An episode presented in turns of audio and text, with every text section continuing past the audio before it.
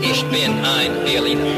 Hi, ich bin's, alter Army Rick Delisle. Sag mal, was willst du über Berlin wissen? Frag mich einfach. 94.3 RS2. Frag den alten Ami.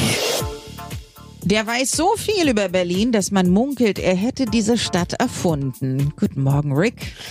Nee, nicht ganz, aber es ist Nicht? ganz schön viel passiert über die Jahre, kann ich dir sagen. Allerdings, und du Ja. hast alles miterlebt. Na, und nicht vergessen bis jetzt. Das ist gut. Guten Morgen, Thomas aus Alt Hohenschönhausen.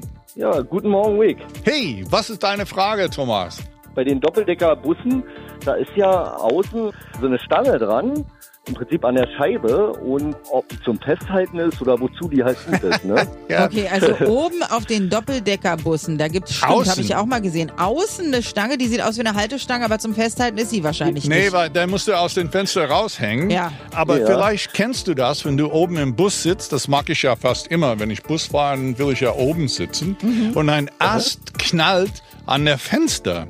Das passiert relativ oft und macht den Bus kaputt da oben. Und diese Stangen sollen das verhindern. Die prallen an der Stange und nicht an der Fenster.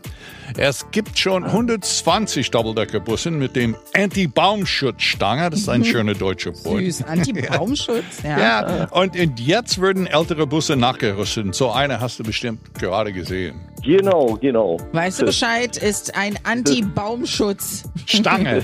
Stange. Danke für deine Frage und du weißt, was immer du über Berlin wissen willst.